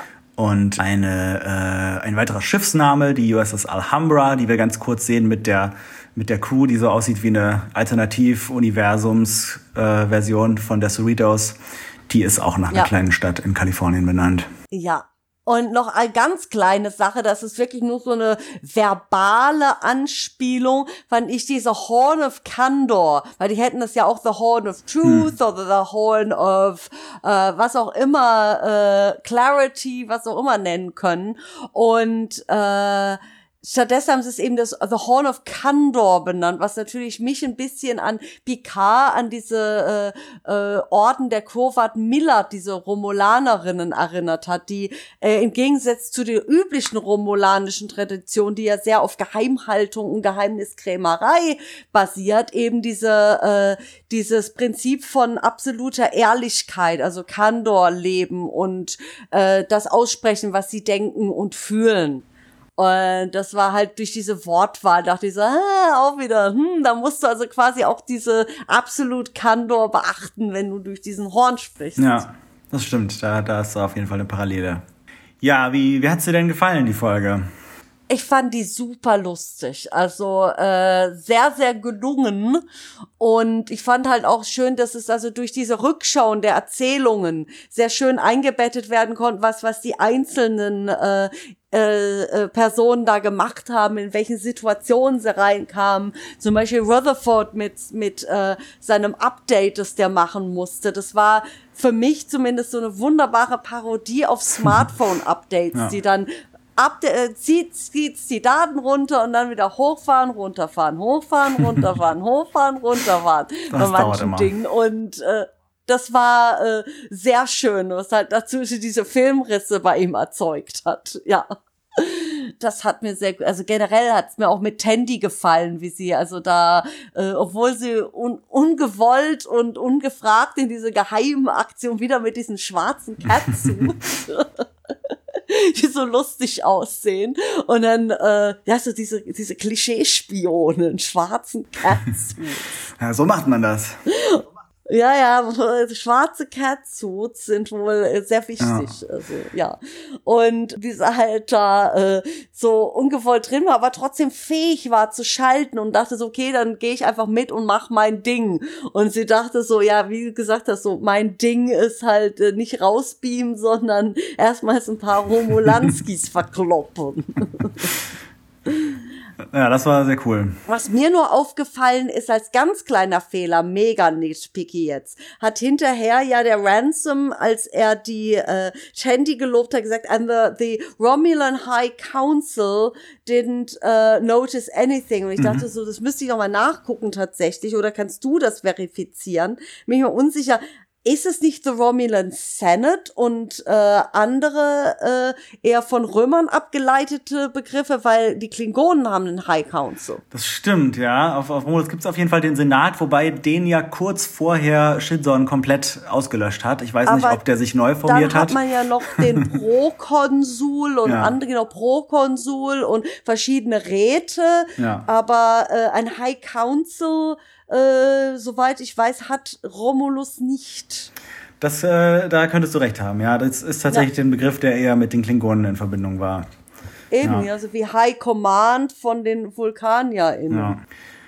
Ja, also ich fand die Folge auch äh, super lustig, mit einer der lustigsten Episoden bisher. Ja. Und auch noch ein bisschen organischer die ganzen, äh, dieses Referenzfeuerwerk eingebaut. Also es ist ja bei fast jeder äh, Lower Decks Episode ja. bisher, dass sie an Star Trek-Referenzen reinpacken, was sie nur reinkriegen. Und manchmal artet das dann darin aus, dass sie nur so Aufzählungen machen, dass sie dann sagen, oh, das erinnert mich daran, wie damals Kirk das und das gemacht hat. Oder genau. wie Janeway das und das gemacht hat. Oder wie Trip Tucker so und so äh, sich verhalten hat. genau, und Trip Tucker Spring, was? Cork Sunday, also ein Cork Eiscreme mit Trip Tucker äh, Sprinkles, wie heißt ja. das wieder auf Deutsch, wie Streusel. Ja. Mit Trip Tucker Streuseln oben drauf. Dieser, das war so großartig. Das war ja witzig, allerdings auch ein bisschen komisch, dass so die, die einzige Referenz, die ihr für so einen sexy äh, Typen einfällt, ein Typ, der ist, der vor 200 Jahren gelebt hat. Aber äh, auf jeden Fall schon lustig, aber es, es waren halt oft diese Aufzählungen, wo einfach dann so ja. die einfach aneinandergereiht haben und hier hat sich irgendwie ganz gut organisch in die Story eingefügt, wie sie halt ja. diesen Bird of Prey haben, wie sie Romulus besuchen, genau. wie sie genau. andererseits dann mal kurz bei den Gorn auftauchen.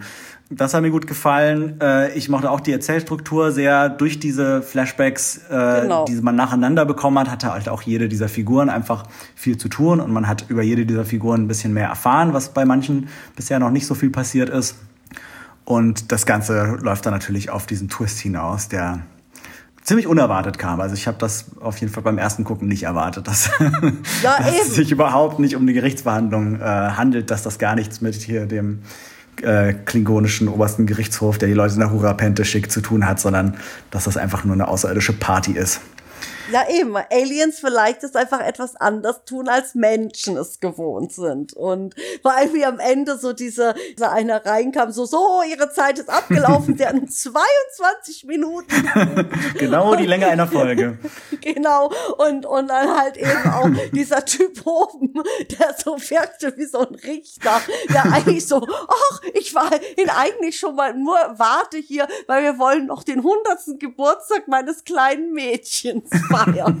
In dieser Torte, wo die 100 draufsteht. Sprich, wahrscheinlich äh, werden die irgendwie sehr, sehr alt, diese Spezies, ja. weil 100 ja noch immer noch sehr klein zu sein scheint. Ja. ja.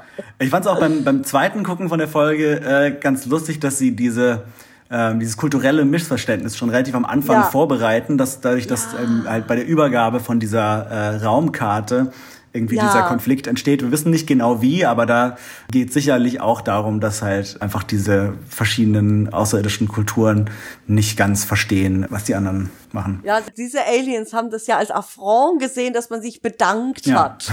Und das hat mich an die erinnert, aus Enterprise gab es ja eine, eine, eine Spezies, die kam zwei bis ein bis zweimal, zweimal mindestens vor, die ja wegen allem möglichen so sturzbeleidigt sind. So sowas wie äh, der Hund von Archer hat an einen besonders heiligen Baum Oh gepinkelt oder oh, wie könnt ihr es wagen, vor unserer Augen zu essen? Das ist ja schlimm. Ihr müsst euch entschuldigen. Und ich dachte so, ach, das ist doch so eine Anspielung an diese äh, intergalaktischen beleidigten Leberwürste. Ja. Äh, richtige Kritikpunkte habe ich eigentlich fast gar nicht zur Folge. Das Einzige, äh, was bei mir war, ist, dass ich, bevor ich die Folge geguckt habe, wurde mir auf Twitter mehr oder weniger gespoilert, dass Q vorkommt. Also ich habe einfach dieses Bild gesehen von, Ja. von Q und gedacht, ah, okay, in dieser Folge kommt Q vor. Und ich hatte mich schon auf eine richtige Q-Folge gefreut. Dachte, okay, Ja. das passt irgendwie gut zu Lower Decks, dass Q jetzt auftaucht und eine ganze Folge lang sein Unwesen treibt. Und dann war es halt doch nur ein sehr kleiner Auftritt von ihm. Da würde ich mir wünschen, dass sie ihn vielleicht doch nochmal zurückbringen und nochmal eine richtige Q-Folge machen. Ja, ich fände das schon lustig. Vor allem wie so eine wie Mariner und so mit Q dann so, ah nee, hör auf, ich weiß schon alle möglichen, was du so treibst, Junge, lass mich. ja, oder was ich auch so ein bisschen, aber das ist auch wieder mega hohes Niveau meckern, ist, dass diese Auflösung, dass es nur eine Party ist und die Erklärung so ein bisschen langatmig war und man mehr hätte zeigen als erzählen können. Mhm. Aber das ist auch, äh, ja, wirklich hohes Niveau meckern. Ja, also ich glaube, die Folge hat uns beiden ziemlich gut gefallen. Ähm, machen wir doch mal noch, wagen wir doch noch mal einen kleinen Ausblick und äh, stellen vielleicht Theorien auf, was so zum Ende der Staffel passieren könnte oder was wir uns auch von der Zukunft dieser Serie äh, wünschen würden. Theorien. Hm, was ist denn bei dir?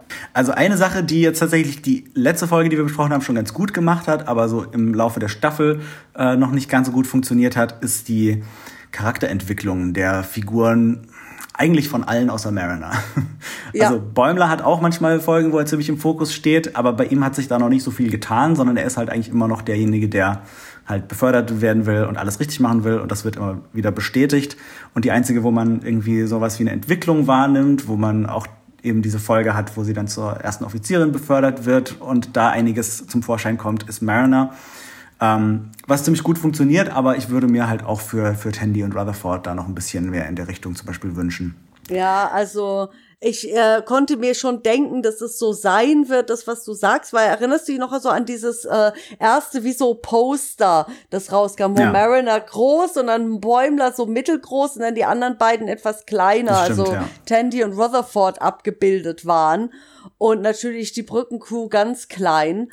Und ich würde mir halt wünschen, und ich denke, das kommt ja auch, ist diese Entwicklung von Mariner, wie sie also quasi auch rausfinden, was will sie denn wirklich haben und so mit ihren unverdauten äh, Sorgen, Nöten, Ängsten und äh, inneren Fragezeichen so weiter in die Verdauung geht. Also kann ja, man kann ja einen Ausblick geben, sagen, ja, in der nächsten Folge fängt das zumindest irgendwie an, da gibt es tolle Sachen. Und es wird halt angedeutet, ja, das äh, wird halt, ja, Mariner im Mittelpunkt stehen und es wäre vielleicht interessant, wenn in den äh, ne, in der nächsten Staffel, die kommt, vielleicht auch die anderen stärker in den Fokus rücken können, so mit eigenen Folgen, so wie wir das halt auch aus klassischen Star Trek Serien kennen, dass Ja. irgendwie eine Folge über diese Person oder jene Folge, die halt nicht immer immer die typischen ProtagonistInnen sind. Das fände ich halt schön. Ja. Und äh, speziell in Bezug auf Mariner wünsche ich mir schon auch noch, dass wir, dass wir irgendwie dann doch mal erfahren, was diesen, diesen äh, Mutterkonflikt bei ihr eigentlich Ja. ausgelöst hat. Ob es da ein bestimmtes Ereignis in der Vergangenheit gibt oder eine Reihe von Ereignissen, die diese Beziehung äh, so kompliziert gemacht hat und die ihre, ihren Bezug zu ihrer Karriere auch so äh, durcheinander gebracht hat. Ja, eben. Und vor allem äh, frage ich mich halt auch, äh, es wird ja einen Grund geben, warum sie einen anderen Nachnamen hat als Ja. ihre Mutter. Die Mutter ist ja Captain Freeman, sie ist äh, Beckett Mariner. Und wir haben ja in der allerersten Folge ja diesen Admiral, der ja der Vater wohl von Mariner ist, Ja. dessen Name nicht vorkam. Ja, genau. Es kann natürlich sein, dass die Eltern einfach nicht verheiratet sind, was ja irgendwie äh, wahrscheinlich, hoffentlich in der Zukunft auch ganz normal ist. Ähm, und sie den Namen des Vaters bekommen hat, aber ich könnte mir auch vorstellen, dass da noch mehr dahinter steckt. Ja, eben. Ja, ich denke, das wäre, ich würde mich nicht wundern, wenn einige dieser Fragen jetzt in der letzten Folge tatsächlich dann auch mindestens zum Teil beantwortet werden. Ja. Ich bin auf jeden Fall sehr gespannt drauf und äh, auf alles, was danach kommt. Abgesehen davon wünsche ich mir für die Zukunft auch noch gerne weitere Gastauftritte von äh, Stars aus der Next Generation Ära. Da haben wir ja jetzt hier mit, mit John Delancey schon einen sehr schönen Anfang gemacht. Ja. Ähm, aber ich würde mich auch nicht beschweren, wenn weiß ich, Wesley Crusher auftaucht. ja, großartig. Also äh, ich habe auch letztens mit einem guten Freund geredet, der meinte, er würde auch gern Wesley in Picard sehen, aber hm. äh, Wesley mit mit dem Traveler in ähm, vor allem der Traveler und Wesley könnten ja die Cerritos irgendwie auch auf ein sehr spannendes Abenteuer führen ja. irgendwo in in unbekannte Ecken der Existenz und das könnte spannend sein. Also Wesley würde ich gern sehen oder ja, andere so, vor allem halt TNG-Charaktere oder mal, äh, ja, vielleicht auch mal die Space Nine besuchen, post Cisco. Ja, ich meine, wir hatten ja einen ganz kleinen Flashback äh, auf ja. Deep Space Nine in, äh, vor genau. zwei Folgen. Aber genau, genau da, da könnte man auf jeden Fall auch einiges noch draus machen. Und was ich noch nachliefern will, ja. äh, die müssten ja auch bald wieder zu Hause sein in dieser Zeitlinie. Wäre zu sehen, was aus Voyager-Leuten geworden ist. Ja.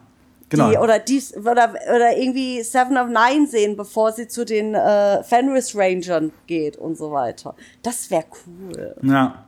Man muss natürlich immer ein bisschen aufpassen, dass man nicht zu sehr aus diesem Konzept äh, rausgeht, dass es halt so ein bisschen eher so die äh, unwichtigeren ja. Abenteuer der Sternenflotte sind und die unwichtigere Crew vom unwichtigeren Schiff und deswegen von diesen ganz großen Sachen nichts mitbekommen. Aber ich denke, einige Figuren könnte man auf jeden Fall sehr gut ja. unterbringen. Ja, eben. Harry Kim. auf jeden Fall. Justice for Harry. Vielleicht wird er endlich befördert. Endlich. Ich finde, das wäre das wäre zum Beispiel etwas, was super reinpassen würde. Immer noch so, auf den Lower Decks. Oh, genau so. Oh, ihr seid eingeladen auf die Beförderungszeremonie von Harry Kim zu Lieutenant Junior Grade. genau. Ja. Ja. Okay. Das wäre eigentlich sonst von mir alles. Ja, dann ähm, hören wir doch mal kurz in die Community, beziehungsweise ich glaube, ich kriege da gerade einen Funkspruch von Eve oh. J rein. Unbekannte Signale aus dem Internet. Hey, lieben Dank an all die neuen Kadetten der Sternenstaubakademie. Ihr seid alle Schnuffis und der Lower Decks Look steht euch total gut. Captain auf der Brücke. Und dann äh, kann ich euch da draußen nur sagen, folgt uns doch bitte auf Twitter at Track und Gold. Da könnt ihr uns zum Beispiel auch Vorschläge machen, wie unser Shuttle denn nun heißen soll, was immer noch nicht benannt ist, warum auch immer. Ähm, da könnt ihr uns sagen, wie ihr diese neue Serie findet oder was ihr gerade sonst noch so schaut, hört und lest und cool findet. Ihr könnt uns auch einzeln auf Twitter folgen, ähm, mir at Adrian Vom und L, da kannst du mal deinen Handle durchgeben. Genau, ich bin at Forschungstorte zusammengeschrieben. Und ansonsten könnt ihr also den Podcast, bei dem ich ja normalerweise regulär im Kernteam dabei bin, das ist Trackgasm, folgt ihr auf Twitter track at Trackgasm zusammengeschrieben äh, auf Twitter oder besucht uns auf www.trackgasm.de. Das solltet ihr auf jeden Fall machen. Ihr könnt Track und Gold ansonsten natürlich auch noch bei verschiedenen anderen Plattformen finden, bei, bei Facebook und bei Soundcloud und so folgen, äh, freuen wir uns auch über Likes und Abonnements. Und wir haben auch ein Patreon, wo ihr uns äh, mit ein kleines bisschen Geld unterstützen könnt, damit wir unsere Hostingkosten und so ein Zeug bezahlen können. Und da haben wir seit kurzem was ganz Besonderes, nämlich den Goldstandard. Das ist eine Kategorie, wo ihr eine hübsche Avatar-Zeichnung von mir im Lower Deck-Style bekommen könnt. Äh, davon habe ich jetzt auch schon einige gezeichnet und das hat mir großen Spaß gemacht und ich glaube, die Leute fanden es auch ganz nett und die könnt ihr auch, falls ihr Patreon nicht so cool findet, kriegen, indem ihr einfach eine E-Mail an treckundgold at gmail.com schickt. Sehr cool. Ja, apropos, ich finde halt einfach diese, so eine, einfach nur möchte ich anmerken, diese, ähm, ich habe ja auch für mich selbst ja eins gemacht, mhm. diese Lower Deck Style Avatare. Das ist großartig auf Twitter. Also wie viele Leute das mittlerweile machen und äh, so, weil durch diese Zeichnung kann eins sich natürlich viel einfacher in diese Star Trek Welt hineinfügen, als durch euch oh, habe ein Bild von mir mit Uniform, ja. die vielleicht nicht immer so aussieht. Aber diese Zeichnung, das ist, das ist halt, ich denke, das kommt deswegen so an, weil es eben dadurch so so so niedrigschwellen geworden ist, so sich selbst in dieser Welt wiederzusehen, ja. Ja, also gerade wenn man auf Star Trek Twitter in Anführungszeichen ja. unterwegs ist zurzeit, ist das sehr auffällig, dass da überall die ähm, ja. Lower Decks Avatare rumschwirren. Ja, ja, ja, das ist Coole da vir virulent, aber schön, ja. Ja, also Elle, bevor du auf die Blonde Ambition zurückbeamst, willst du noch irgendjemanden grüßen? Äh, ja, ich möchte außer natürlich meine äh, lieben Leute wie äh, TJ Dunderklumpen und Marcel von Trackgasm natürlich auch, falls internationale Leute zuhören, natürlich, äh, ich habe nämlich in im internationalen Star Trek Twitter bin ich mittlerweile Teil einer Gruppe namens USS Taco geworden. Hm. Und wir Tacos sind eine Community aus Foodies und Trekkies, also wo beide so Leidenschaften zusammenkommen und wir sehr viel eben über Essen und Star Trek oder Essen in Star Trek reden. Cool, ja, das solltet ihr euch mal angucken. Und ja. meinst du, die Lederboys sind mittlerweile fertig mit den, mit den Reparaturen? Ja, sind sie. Die sind auch schon wieder hochgebeamt und, äh, und äh, sind dabei, wieder ihre interne Arbeit zu machen. Die Lederboys sind, sind sehr effizient. Sehr gut. Könnte jetzt bitte mal jemand von den Lederboys im Frachtraum nachschauen? Hallo. Hallo. Hallo. Hallo. Könnt ihr uns bitte aus dieser Kiste holen? Cool, dann äh, vielen Dank, dass du da warst. Und ja. äh, wir verabschieden uns erstmal bis zu unserem großen Final-Podcast, wo dann auch die Eve wieder dabei ist. Genau. Tschüss, ihr Lieben. Ich sag mal, boin me up.